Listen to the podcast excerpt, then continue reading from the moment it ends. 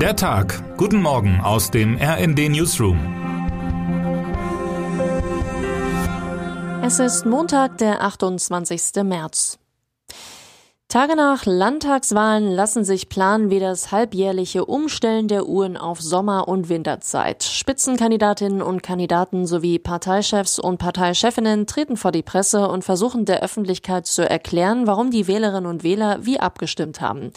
Für die gewinnenden Parteien ist es eine dankbare Aufgabe, die eigenen Inhalte und Pläne noch einmal in den Fokus zu rücken und ihre Wahlkämpferinnen und Wahlkämpfer zu loben. Für die Wahlverliererinnen und Wahlverlierer dagegen sind solche Tage ein schwerer Bußgang, der meist entweder mit Reue oder der Versicherung endet, dass eine Landtagswahl durch landespolitische Themen geprägt werde und keinesfalls zu große Bedeutung für den Bund habe.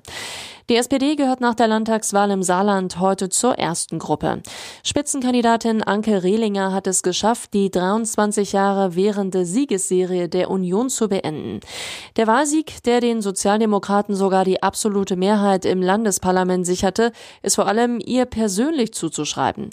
Das Saarland ist so klein, dass Rehlinger viele Menschen, Gewerkschafter, Unternehmenschefs sowie Funktionäre und Beschäftigte in der Industrie persönlich kennt. Die Sozialdemokratin gilt als Kümmerin als Sportsfreundin.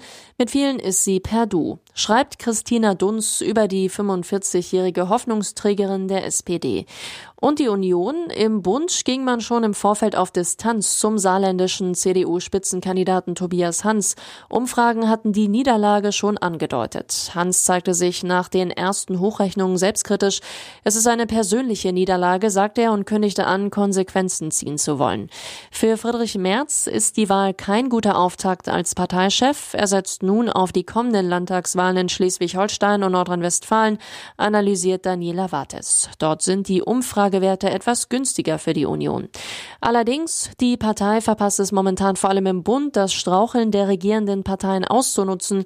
Die Sozialdemokraten in den Ländern müssen bei den kommenden Wahlen nicht fürchten, dass Fehler im Regierungshandwerk der Ampel ihnen die Chancen auf einen Wahlsieg nehmen könnten, kommentiert Eva Quadbeck das Wahlergebnis. Dafür ist die SPD zu geschlossen und die Union als Opposition bislang nicht stark genug aufgestellt.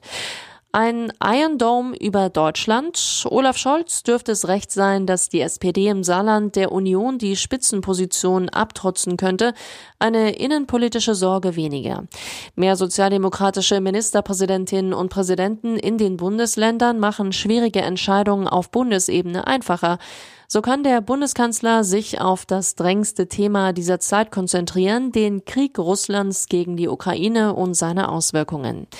Diskutiert wird dabei momentan unter anderem, wie die 100 zusätzlichen Milliarden für die Bundeswehr genutzt werden können. Im Gespräch ist etwa ein Raketenschutzschirm über der Bundesrepublik. Es soll sich um das israelische Arrow-3-System handeln, auch Iron Dome genannt. Die eiserne Kuppel soll zwei Milliarden Euro kosten und könnte Berichten zufolge 2025 einsatzbereit sein. Während die eiserne Kuppel in Israel gut funktioniert, gibt es für den Einsatz in Deutschland aber einige Hürden, wie Ex-NATO-General Hans-Lothar Domröse im Interview mit meinem Kollegen Sven Christian Schulz erläutert. So könnte der Schirm nur ein begrenztes Gebiet schützen und hätte gegen russische Hyperschallraketen wenig Chancen. Und auch vor diesem Hintergrund gab Kanzler Olaf Scholz bei Anne Will den starken Mann. Er erläuterte, was die NATO meint, wenn sie Kreml-Chef Wladimir Putin mit schwerwiegenden Konsequenzen droht.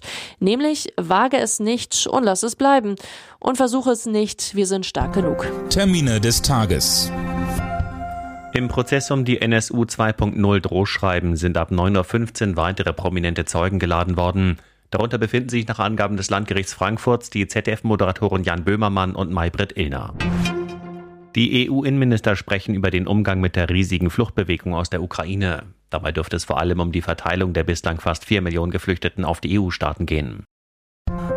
Wer heute wichtig wird. Die Gesundheitsminister der Länder wollen mit Bundesgesundheitsminister Karl Lauterbach über die Hotspot-Regel für schärfere Corona-Maßnahmen beraten. In den Landesregierungen herrscht Uneinigkeit in der Frage, ob die rechtlichen Voraussetzungen zur Feststellung von Hotspots momentan erfüllt sind oder nicht. Außerdem soll es um Schutzimpfungen und die medizinische Versorgung für ukrainische Geflüchtete gehen. Und jetzt wünschen wir Ihnen einen guten Start in den Tag. Text Sabine Guroll, am Mikrofon Alina Tribold und Sönke Röhling. Mit rnd.de, der Webseite des Redaktionsnetzwerks Deutschland, halten wir Sie durchgehend auf dem neuesten Stand. Alle Artikel aus diesem Newsletter finden Sie immer auf rnd.de slash der Tag.